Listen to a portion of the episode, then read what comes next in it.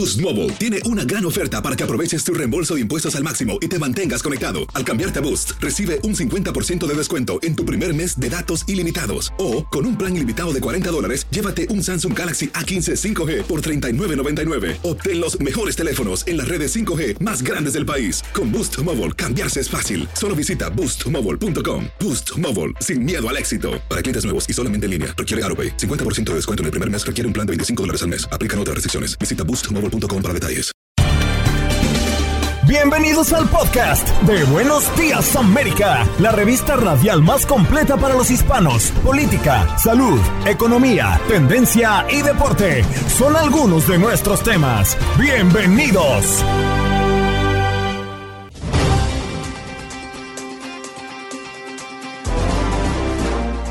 Hoy en Buenos Días América conversamos con Rod Soto, experto en ciberseguridad. Alertan sobre el aumento de casos de doxing. ¿Qué es doxing? ¿Para qué se usa? ¿Y cuál es el riesgo que podemos correr? Y también hoy en Buenos Días América conversamos con el abogado criminalista Alfredo Izaguirre, juzgar como adultos a adolescentes asesinos.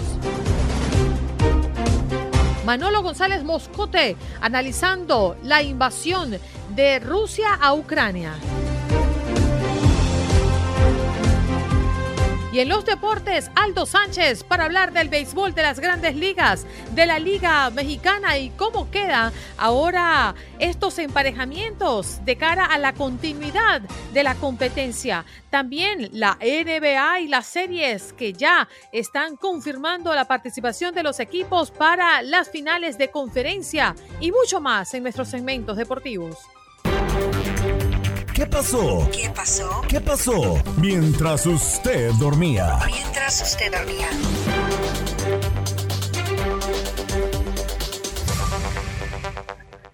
Es noticia, los feligreses neutralizaron al atacante. Los detalles del tiroteo en una iglesia en California. Testigos de la balacera en la iglesia presbiteriana de Laguna Woods dijeron que el pastor eh, golpeó al agresor con una silla cuando hizo una pausa para recargar su arma y otros miembros de la congregación lo abordaron para inmovilizarlo. Y lamentablemente este no fue el único incidente de este tipo en el país. Al menos dos muertos y tres heridos en un tiroteo en Houston, en un mercado libre. El incidente ocurrió al aire libre después de un supuesto altercado en el que hubo al menos dos armas de fuego, de acuerdo con el alguacil del condado de Harris, Ed González. Bueno, después del tiroteo de California y también lo que reporta Juan Carlos en Houston, también este fin de semana, pues se sabe del tiroteo en Buffalo. El presunto responsable de esto había amenazado con atacar su escuela, es lo que afirma la policía. Y hablando de ese tiroteo, los feligreses, perdón, hablando del otro tiroteo, los feligreses neutralizaron al atacante. Los detalles del tiroteo en la iglesia en California. Testigos de la balacera en la iglesia presbiteriana de Laguna Woods dijeron que el pastor golpeó al agresor con una silla cuando hizo una pausa para recargar su arma y otros miembros de la congregación lo abordaron para inmovilizarlo. Tanto el atacante como las víctimas son de ascendencia taiwanesa.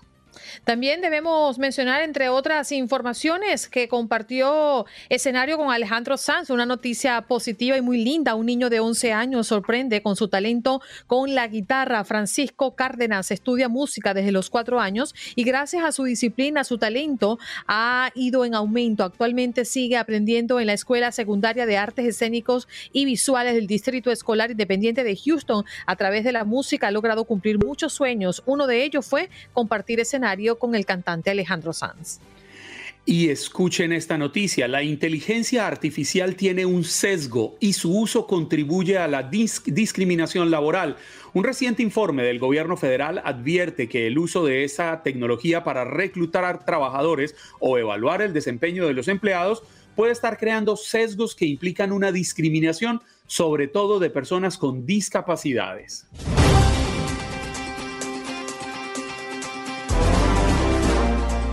Nos vamos de inmediato con nuestro próximo invitado. Él es Rod Soto, experto en ciberseguridad, para hablar de las alertas eh, sobre el aumento de casos de doxing.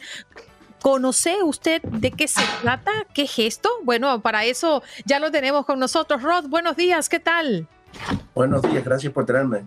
¿Qué es eso de doxing? Un, término que hemos visto muchísimo en las redes sociales y en las noticias, pero ¿qué es exactamente? Un doxing realmente no es nada nuevo, eso viene ya de hace muchos años en, las redes, sobre todo en los forums, en donde generalmente las personas eh, cuando escriben o postean cosas lo hacen de manera anónima.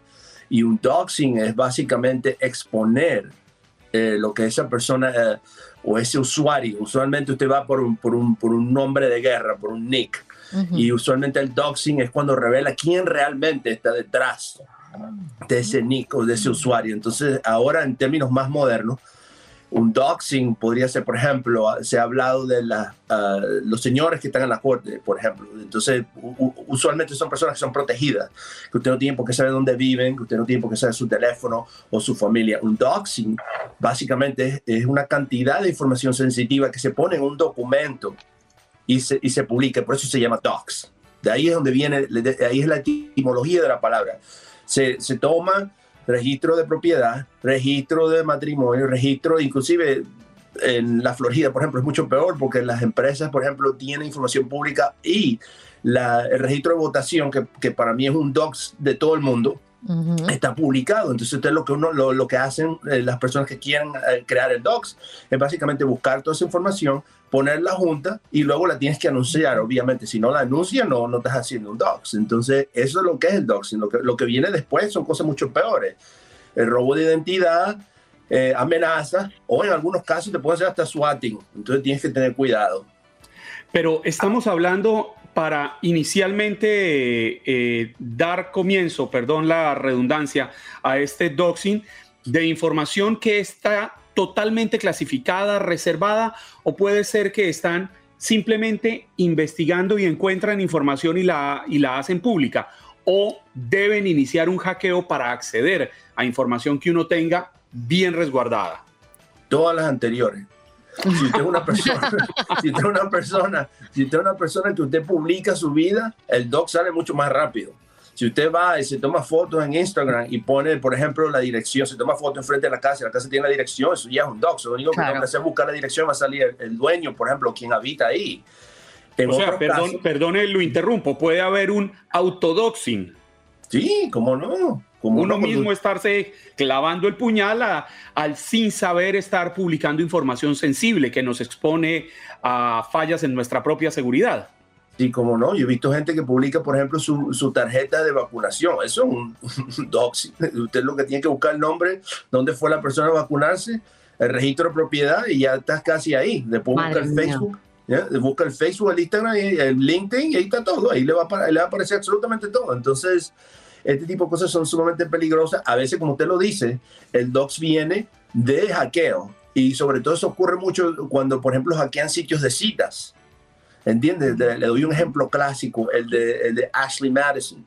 Cuando se hackeó Ashley Madison, que fue el sitio de gente que, que era para gente que estaba casada, buscando pareja, este, hubo mucha extorsión porque esa data no solo se publicó de quién eran los usuarios, pero entonces los, los malhechores fueron e hicieron doxing de, de, las cuentas que ellos vieron y ahí vino la extorsión y ese es el problema del doxing, el doxing te expone y una vez que te expone, pues viene una gran cantidad de consecuencias. Ahí es donde viene el, peligro de eso. Y de hecho, el doxing está prohibido en las redes sociales.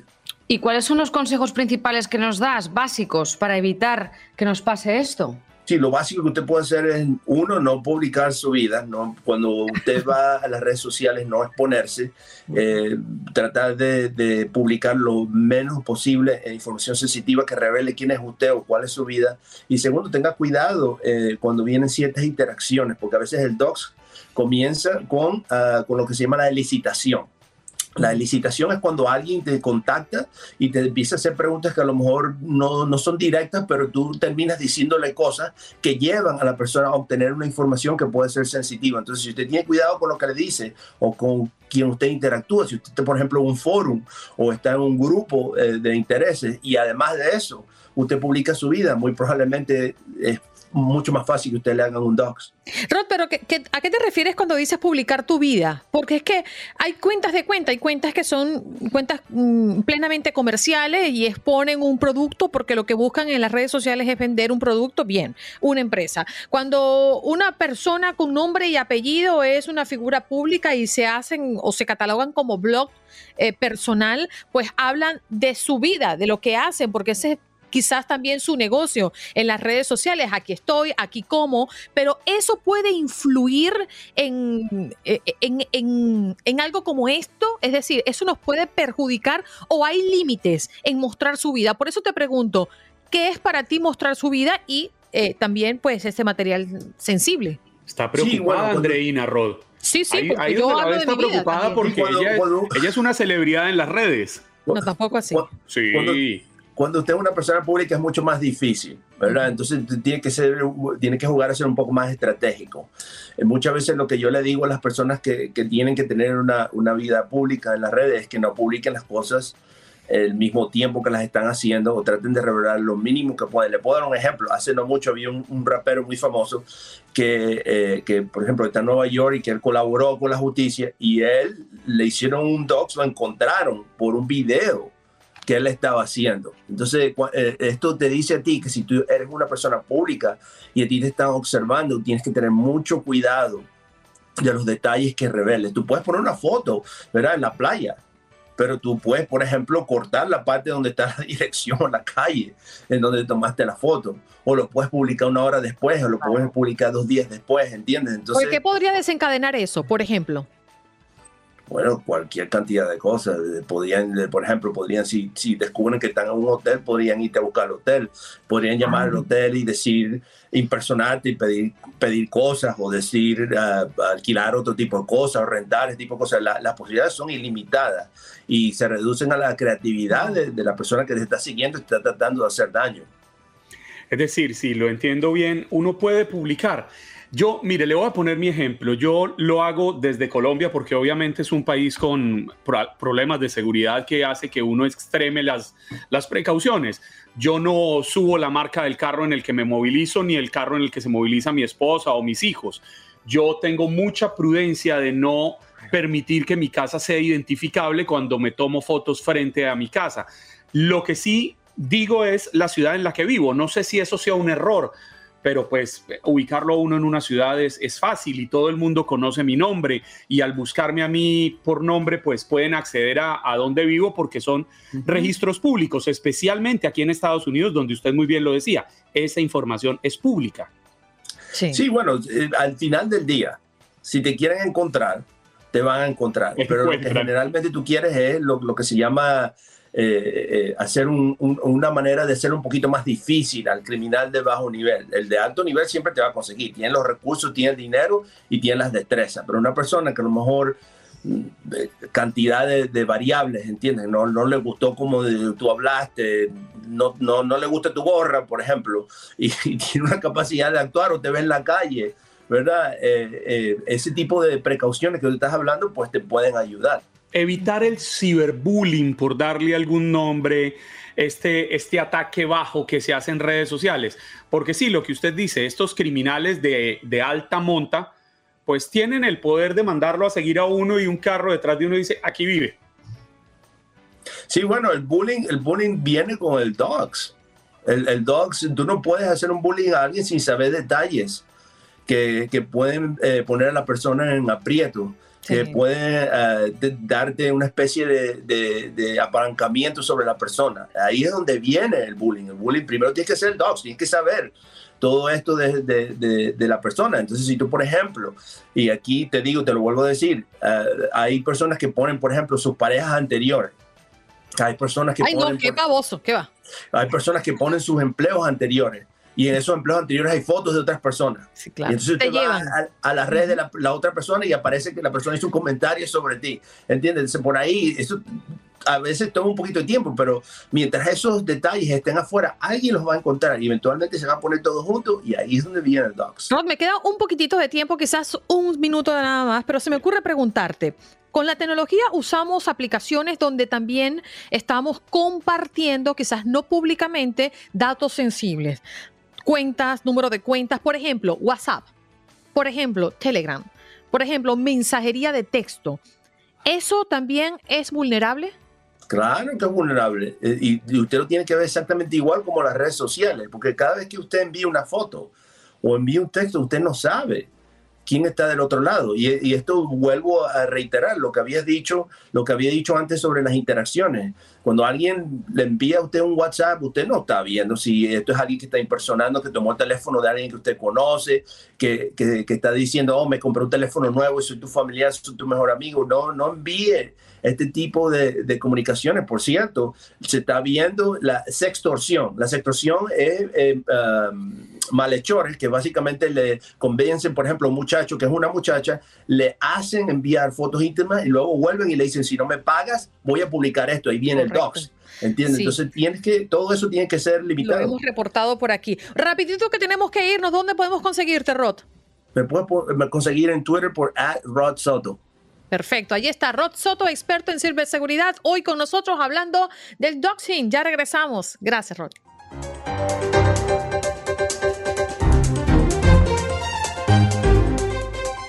Bueno, vamos a tocar otro tema muy sensible a propósito de un caso que recientemente, de hecho, comentábamos en este programa y tiene que ver con Jeremiah Ryan, que se presentó en el tribunal luego de que fuera acusado del tiroteo mortal que terminó con la vida de la estudiante Angeli Jambó. Eh, eso fue días atrás y esto, pues, justamente después de la salida del colegio. Ryan será juzgado como un adulto, puesto que tiene 17 años de edad. Así lo han dicho y lo han hecho pues pública las autoridades. Para conversar sobre este tema y un poco qué dice la ley, tenemos a Alfredo Izaguirre. Él está con nosotros esta mañana para hablar de este tema, abogado experto en criminalista. Adelante, Alfredo, ¿cómo estás? Buenos días. Buenas, mucho gusto, muchas gracias por invitarme. Yo siempre he tenido eh, esa duda, eh, ¿cómo es que la ley dispone para juzgar a un adolescente o a un menor de edad como adulto? ¿Qué debe pasar para que esto ocurra? Eh, si un menor tiene 16 años o más y el caso es suficientemente serio, normalmente es un joven que ha cometido asesinato, robo a mano armada y tiene suficiente historia criminal, la fiscalía puede pedirle al juez para transferir el caso a un caso eh, de adulto pero es discrecional solamente de la fiscalía o el juez en un momento dado también puede decir, no señores, esto lo vamos a juzgar como adultos, ¿tiene alguna salida la defensa para frenar esto? Lo único que puede hacer la defensa es tratar de probar que el menor no es el que lo hizo.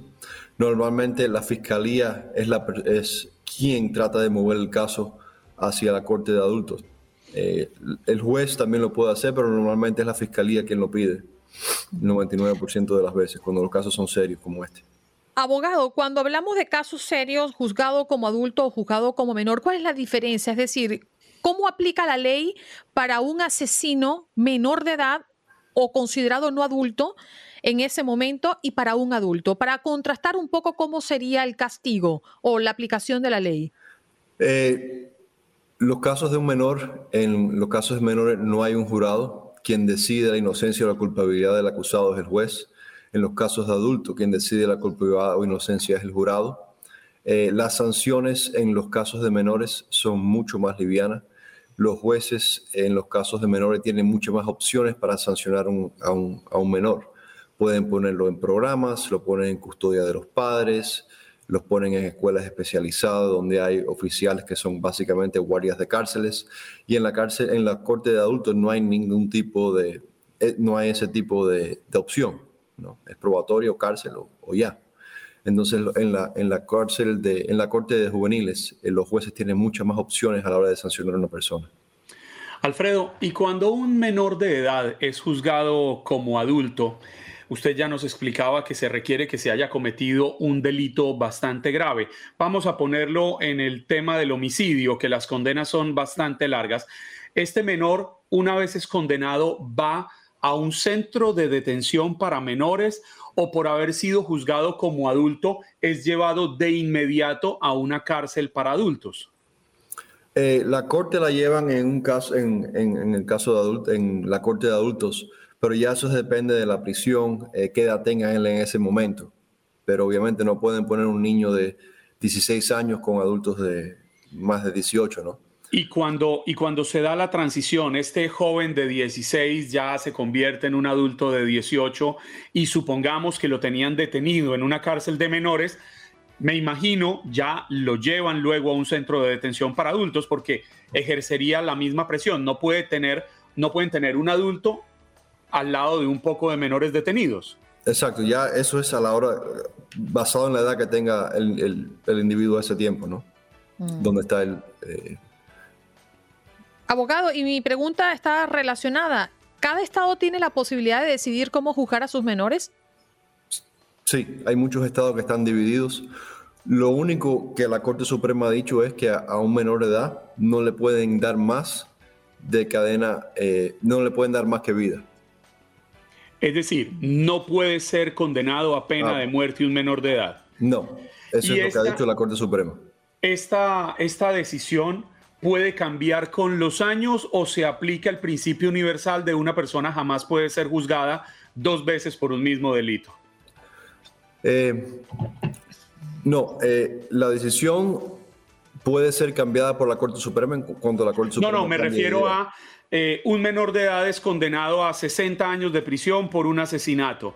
Esa ya es la condena final. Esto no puede ser analizado más adelante porque ya fue juzgado. Exacto, ya el caso de ese fue, él fue sancionado por esos, por esos hechos, por ese crimen. No pueden volver a juzgarlo como adulto después cuando él cumpla 18. Wow.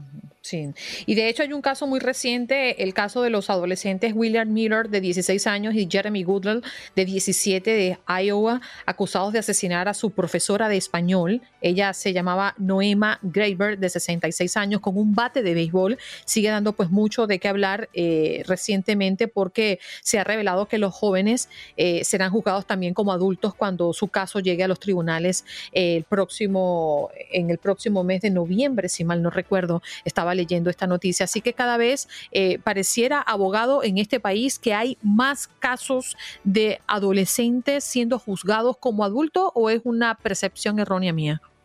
No, cada vez que hay un caso serio, sí tratan de, subirlo a adultos.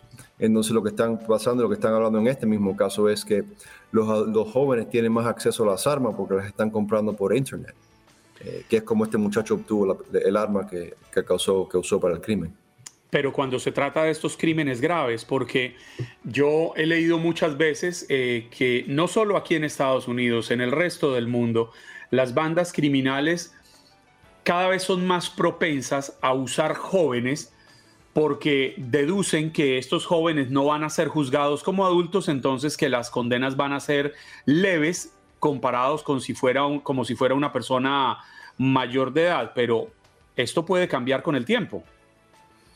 Sí, no, eh, a los eh, jóvenes basados en las leyes los están transfiriendo a las cortes de adultos y lo están sancionando severamente, ¿no? Mm. Abogado, gracias por estar con nosotros esta mañana. Eh, lastimosamente un tema muy delicado, pero siempre es un placer escucharle. Muchas gracias. Tengan buen día.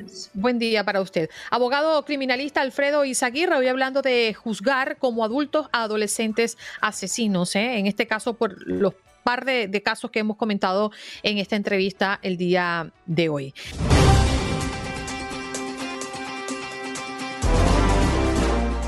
Vámonos de inmediato con Manolo González Moscote, periodista, para analizar lo que está pasando en medio de esta guerra entre Ucrania y Rusia. Buenos días, Manolo, ¿qué tal? Buenos días, de verdad que es un gusto conversar con ustedes al aire y por favor, siempre atentos al programa de ustedes porque es genial tenerlos en la mañana. Muchas gracias, Manolo. Bueno, definitivamente las noticias, eh, no sé si es solo mi percepción, se han mantenido como muy bajo perfil a propósito de lo que está pasando en Ucrania, pero las personas siguen muriendo, Rusia sigue bombardeando y sigue existiendo tragedia tras tragedia en el marco de esta, de esta guerra, ¿no? Eh, ¿Cuáles son las últimas noticias eh, que están ocurriendo alrededor de esto, Manolo? Bueno, mira, en eso tienes eh, parte de razón, eso de que las noticias de la guerra se le están convirtiendo a la gente en un día a día se le está volviendo una rutina y cuando se vuelve rutina se quita la expectativa de ese tipo de información. Pero tú lo dices también claramente cuando aclaras que la gente sigue muriendo. De lo más reciente, de lo más importante, porque siguen sucediendo cosas importantes todos los días. Eh, los eh, soldados ucranianos, los voluntarios, ya llegaron hasta la frontera, sacaron a las tropas de Kharkov y las llevaron del otro lado de la frontera de Rusia y allí se han tomado fotos y le mandaron un mensaje muy claro al presidente Zelensky y sus propias tropas. Señor presidente, llegamos. Algo muy simbólico y muy emotivo, puesto que sabemos lo que ha costado sacarlos prácticamente desde Kiev, pasar por Kharkov y sacarlos de la frontera. Pero todavía sigue la ocupación en varias eh, ciudades, los bombardeos continúan, pero lo peor aún eh, está por venir. Lo peor está en lo que Suecia, Finlandia quieren ser parte de la OTAN y en lo que en este momento Putin ha hecho una velada advertencia, una velada amenaza, y que un diputado de su línea, de su partido, muy allegado a él, ha dicho este fin de semana que tan solo gastarían 10 segundos para atacar a Suecia o Finlandia y 200 segundos para atacar a Londres. Esto obviamente lo deja uno pensando si es que ya Putin está pensando también en utilizar el arma nuclear táctica, que es de menos eh, potencia, de menos cobertura, pero igual contaminante e igual un arma mortífera. Andreina. Madre mía. Sabe que me, me, queda sonando, Manolo, este último tema que usted toca, porque estuve leyendo bastante sobre esto el fin de semana. Como Andreina lo planteaba, a veces se nos van quedando temas en el tintero porque la misma dinámica nos va alejando de ellos, pero la guerra no ha terminado. Y esta, esta reciente amenaza de esos 10, 20 segundos a Finlandia o esos 200 segundos que tardaría, según Rusia, eh, o según este diputado en atacar Inglaterra, pues creo yo lo que hace es terminar reforzando la tesis de que se necesita una organización del, del Tratado del Atlántico Norte más firme, más preparada, más sólida. Y le está saliendo el tiro por la culata a, Vladimir Putin, porque él lo que quería era debilitar a la OTAN y que desapareciera así como en su momento desapareció el pacto de Varsovia, pero por el contrario, lo que ha hecho es unirla mucho más en una causa común, que es diezmar el poderío ruso. Así es, Juan Carlos. Aquí hay algo bien interesante y tú lo has planteado. Lo que sucede con la con Putin es que él ha tenido un arma las bajo la manga todo el tiempo y se llama petróleo y gas por estas armas contundentes, contundentes, mírate que acaba de cortarle la electricidad a Finlandia. Finlandia se surte de Rusia con un 10%. Le acaba de cortar el gas a, varias, a varios países, entre ellos Polonia. Entonces, ¿qué tienes a la vuelta de la esquina? Que al tener esa arma eh, fundamental debajo de la manga, automáticamente quiere doblegar a la OTAN, que son la mayoría de los países de Europa, que son todos los países de Europa, menos Finlandia, eh, Suecia menos Suiza, que a propósito Suiza, con su neutralidad que tú sabes que es de siglos, ahora ya esa neutralidad se está desgastando, ya está prácticamente finiquitada y ya está pensando hacer parte también de la OTAN. Eh, ¿Qué tienes a la, vuelta de la esquina? Un Putin que ha amenazado con sus recursos naturales, pero que el mundo de aquí a diciembre va a tener que repensar todo esto de los combustibles, que a propósito se los está comprando la India, ¿no? La India se está llenando sus stocks de petróleo y gas ruso porque les está vendiendo baratísimo el petróleo que ha dejado de comprarle Europa. Y esto obviamente pone en, el, en la mirilla, ya está la India como un país colaborador de Putin y esto podría perjudicarla, porque acuérdate que India viene con un gran desarrollo vendiendo microchips, vendiendo automóviles eléctricos y una serie de, de, artículos que se, se ven de buena calidad en el mundo. Lo cierto es que la OTAN en este momento está muy cohesionada, a pesar de que hay dos votos, ojo, Juan Carlos, hay dos votos que podrían echar a perder el traste todo esto. Se trata de eh, Hungría, que le compra el 80% del gas que consume a Rusia, ahí tienes tú el porqué. Eh, Erdogan de Turquía, que sabe que en Finlandia y Suecia eh, se ocultan o viven o tienen asilo muchísimos personajes del, del Kurdistán, que tú sabes cuánto problema ha tenido él con el Kurdistán, porque ellos siempre han querido tener su país, su país eh, tienen nación, no tienen tierra, son un, país sin, sin tierra, y él condena que Suecia y Finlandia sean los países donde normalmente están esta, esta gente viviendo. Entonces, para que sepas, cada uno tiene sus intereses y esto puede echar al traste la entrada de estos dos países a la OTAN. Mm. Manolo, eh, la justicia ucraniana dio inicio al primer juicio contra un soldado ruso acusado de crímenes de guerra. Em, la verdad es que el litigio ocurre al mismo tiempo que la ONU pues analiza denuncias de graves abusos presuntamente cometidos por las tropas rusas en Ucrania. Mira, algo bien interesante que has tocado. Eh, esto comienza paralelo y la pregunta es, bueno, y pero ellos no están entregando todos los días haciendo intercambio de prisioneros. Sí, pero tienen mucho cuidado qué clase de prisioneros le están entregando a Putin, ¿no? Los prisioneros rusos se están quedando con los prisioneros que se sabe eh, ya se le han incoado procesos, ya se tiene pruebas contundentes de que cometieron delitos, violaciones, crímenes de lesa humanidad y por lo consiguiente eso sí no se los entregan a Putin. Lo cierto es que eh, se han abierto ya, se han investigado y se tienen más de 8 mil procesos. Ya se dice que ya pueden llegar hasta los 10 mil eh, los expedientes abiertos, documentados sobre violaciones de derechos humanos de parte de Putin y que son crímenes de lesa humanidad que indiscutiblemente eh, van a tener que, que investigar a fondo. Ahora, pensar de pronto llevar a Putin a un tribunal internacional, esto como a Milosevic, demorará años para hacerse, se, lleva, se puede llevar a cabo, pero eh, el juicio como tal demora poco, lo que demora es lograr sentarlo en el banquillo de los acusados y los generales que lo secundan también serán sentados seguramente en el banquillo. Manolo, yo quisiera volver al tema del, de la amenaza del bombardeo, porque es un tema muy, muy delicado. Pero a la vez de que es delicado, me queda a mí la percepción de que ya Rusia estaría actuando como el pastorcito mentiroso. Habla y habla de un, de un, de un ataque nuclear, lo habla un diputado, semanas atrás lo hablaba el propio canciller eh, ruso, pero yo creo que los rusos tampoco son bobos, ellos tienen perfectamente claro que activar un arma nuclear sería el acabose del imperio ruso, porque Estados Unidos no se va a quedar con las manos cruzadas, como no lo haría Alemania, como no lo haría Francia, como no lo haría el Reino Unido. Sí, prácticamente eso es la Tercera Guerra Mundial, ¿no?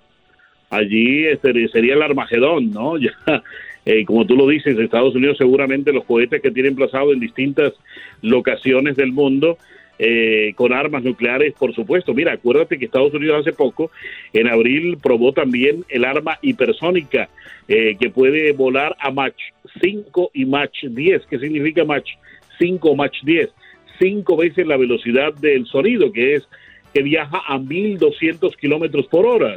Esto significa que estas armas ya están a punto también en los Estados Unidos y las puso a prueba Putin allí en Ucrania, el famoso Kinzhava, Que significa daga, que es un misil de rápida maniobrabilidad que puede llevar ojivas nucleares y que también se está utilizando allí en, Ucrania para el bombardeo que tiene Putin en territorio eh, europeo. Lo cierto es que estas armas también están a punto en Estados Unidos. Pensar que Putin tiene armas de nueva generación o que Estados Unidos no las tiene, porque eso es lo que le ha vendido Putin al mundo, que él tiene armas que nadie el mundo ha visto, según dice él.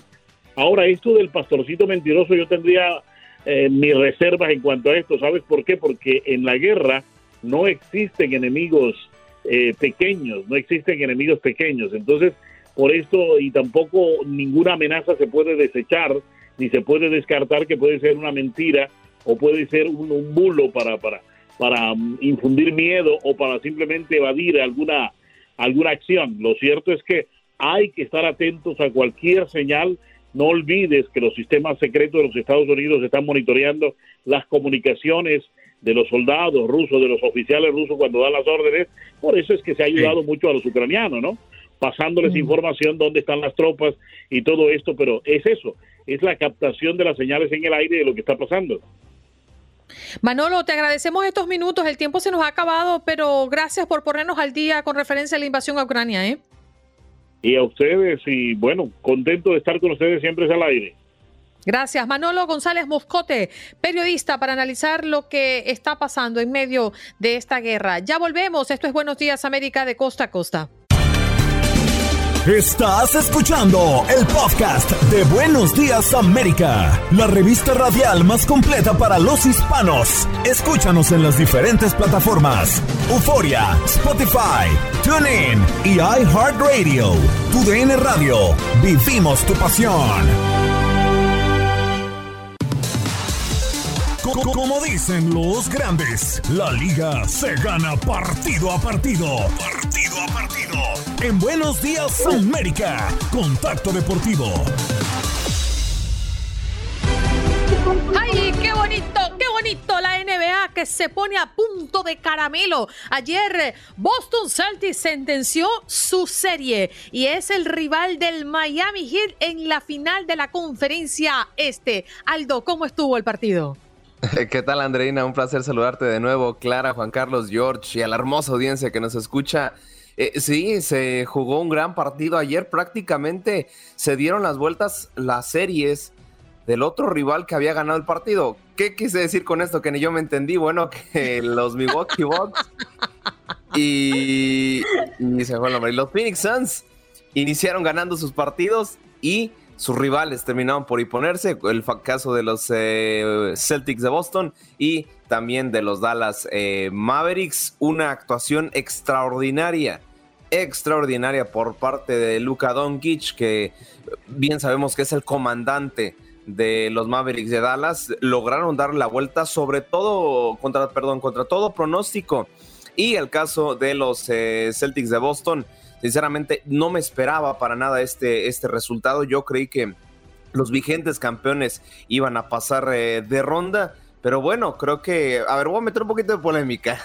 A ver, a ver, yo, métale. Yo creo que el Miami Heat prefería enfrentarse a los Celtics de Boston que al mismo Milwaukee Bucks, que yo los veo ligeramente, los veía, porque ya son eliminados ligeramente superiores al conjunto de la Florida. Definitivo, claro, por supuesto, pero ahora hay mucho temor por Boston por haber eliminado al grande, a Milwaukee. Entonces, claro, allí y vienen embalados y vienen entusiasmados cuando un equipo como, como Boston supera a un monstruo como Milwaukee, viene impulsado viene crecido. Es así como cuando Juan Carlos viene guapo y apoyado, eh, alterado, eh, ah. así viene Boston. Ah, bueno. es peligroso. nunca. no, no, no, bueno, viene, están ahora sí que al rojo vivo estas eliminatorias. Yo creo que, yo creo que vamos dando pronósticos, ¿no? Para la final de la, de la NBA. Yo, yo, a mí me gustaría ver, porque bueno, yo soy objetivo cada vez que me paro aquí el micrófono, pero yo soy fiel fan de los Dallas Mavericks. Entonces me gustaría ver una final Dallas frente a Miami. No sé qué opinan ustedes, compañeros. ¿Cuál sería su final de ensueño? Wow, bueno, ya tú sabes que no se ha notado porque nosotros aquí somos bastante imparciales, pero sí creo que el Miami Heat tiene todo para llegar a la final. Con la serie del oeste no estoy muy convencida de cuál podría ser. Creo que va a ser una serie bastante cerrada. Uy, es que los Golden State Warriors están eh, en, muy buena racha, pero bueno, creo que el envío anímico hoy por hoy favorece a los Dallas Mavericks. Pero bueno, rapidísimo, déjenme les comento también que ya dieron al MVP de este torneo y bueno, se lo lleva al final eh, Nikola Jokic, el jugador del ya eliminado campeón eh, Milwaukee Bucks. Y, hay algo curioso aquí, ¿no? Ya, empezamos a ver más competitividad en cuestiones de jugadores extranjeros que los mismos jugadores locales, ¿no? En la National Basketball Association. Pues hasta apenas en 2019, cuando fue un extranjero, lo ganó de nueva cuenta, que fue el jugador ante Tocompo. Eh, habían pasado 12 años para que un jugador internacional volviera a tener este premio desde el, 2010, desde el 2007, perdón, cuando un jugador también de los Dallas Mavericks, eh, Drake Nowich, tuviera eh, este galardón. Entonces, bueno, hay más competitiva en la NBA, pero bueno, mejor para el aficionado, ¿no? Que tenemos mejores juegos y mejores jugadores. Definitivo. Así que ya comienza mañana, ¿no? Al menos en el este. Sí, sí, sí, ya, ya empezamos mañana con la actividad eh, en punto de las 8.30 de la noche, tiempo del este. En casa, aquí en Miami. Miami contra Celtics de Boston, así es. Bueno, lo entendemos. Muchos llorando por los rincones después de lo que ha pasado este fin de semana en la Liga Mexicana, Aldo. Sí, sí, sí, eh, se despidieron algunos equipos, otros, bueno, están muy, pero muy felices, pero déjenme decirles que este segmento In the Zone, presentado por AutoZone, Get in the Zone, AutoZone, quedaron definidas las semifinales del fútbol mexicano. Pachuca estará enfrentando a las Águilas del la América y los Tigres de la Universidad Autónoma de Nuevo León estarán enfrentando a los rojinegros del Atlas, el actual campeón.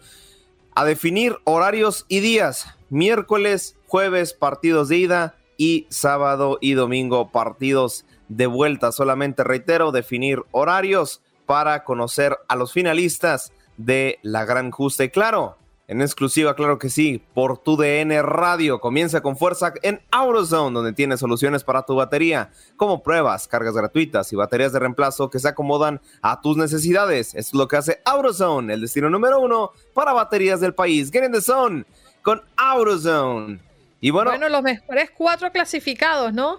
Sí, de hecho, eh, rompieron la estadística. Siempre, siempre pasaba por lo menos un, un underdog no, no sucedió. Creo que mi. Boost Mobile tiene una gran oferta para que aproveches tu reembolso de impuestos al máximo y te mantengas conectado. Al cambiarte a Boost, recibe un 50% de descuento en tu primer mes de datos ilimitados. O, con un plan ilimitado de 40 dólares, llévate un Samsung Galaxy A15 5G por $39.99. Obtén los mejores teléfonos en las redes 5G más grandes del país. Con Boost Mobile, cambiarse es fácil. Solo visita boostmobile.com. Boost Mobile, sin miedo al éxito. Para clientes nuevos y solamente en línea, requiere AroPay. 50% de descuento en el primer mes requiere un plan de 25 dólares mes. Aplican otras restricciones. Visita boostmobile.com para detalles. Favorito eran las chivas, ¿no? De, en cuestiones de los de abajo para que pasaran, pero bueno, el equipo de nuestro estimado George nos dejó abajo. Sí, definitivamente. Ahí estamos viendo ese duelo y se machó. Menos mal que él se autoconsuela. Eh, él es un hombre que tiene la capacidad de autoconsolarse. Es un duelo. Eso, es que cuando eliminan a tu equipo favorito es, es un duelo. Es un duelo, sinceramente. Sí. Menos mal Andreina no está viviendo eso. No. no porque se coronó tricampeón el equipo de Andreina. Sí, exacto. Celebración por el triple triunfo de Brujas. El equipo de Andreina Gandica y Clara Trujillo. Por cierto, será la sexta ocasión que Pachuca y América se encuentren en la liguilla, Aldo, eh, en la liguilla del fútbol mexicano, en la que, bueno, Tuzos ha dominado a las Águilas.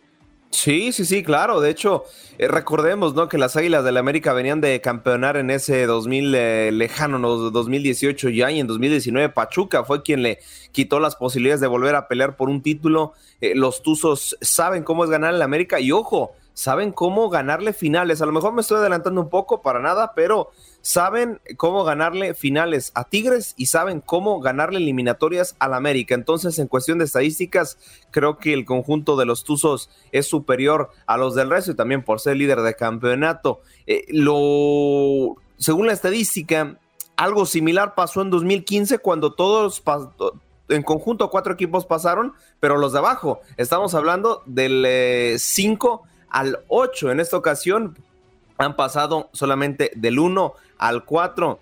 Ya, eh, ya veremos cómo se desarrolla, pero bueno, todos esos partidos los tendrán a través de TUDN Radio, partidos de ida y partidos de vuelta, ¿cómo no? Sí, señor. Gracias, Aldo. Nos reencontramos. Bueno, ya será hasta mañana. Muchas gracias. Ya, hasta mañana con más, más noticias. Estaremos ya comentando lo que pasó en el primer partido de las finales de conferencia entre el Miami Heat y los Celtics de Boston. El hit, el hit, que somos imparciales completos. Gracias. Un abrazo. Hasta luego, un abrazo. Gracias por acompañarnos en nuestro podcast. Buenos días América. Y recuerda que también puedes seguirnos en nuestras redes sociales. Buenos días AM en Facebook y en Instagram. Arroba Buenos días América. AM. Nos escuchamos en la próxima. Boost Mobile tiene una gran oferta para que aproveches tu reembolso de impuestos al máximo y te mantengas conectado. Al cambiarte a Boost, recibe un 50% de descuento en tu primer mes de datos ilimitados. O, con un plan ilimitado de 40 dólares, llévate un Samsung Galaxy A15 5G por $39.99. Obtén los mejores teléfonos en las redes 5G más grandes del país. Con Boost Mobile, cambiarse es fácil. Solo visita boostmobile.com. Boost Mobile, sin miedo al éxito. Para clientes nuevos y solamente en línea, requiere AroPay. 50% de descuento en el primer mes requiere un plan de 25 dólares al mes. Aplican otras restricciones. Visita Boost para detalles.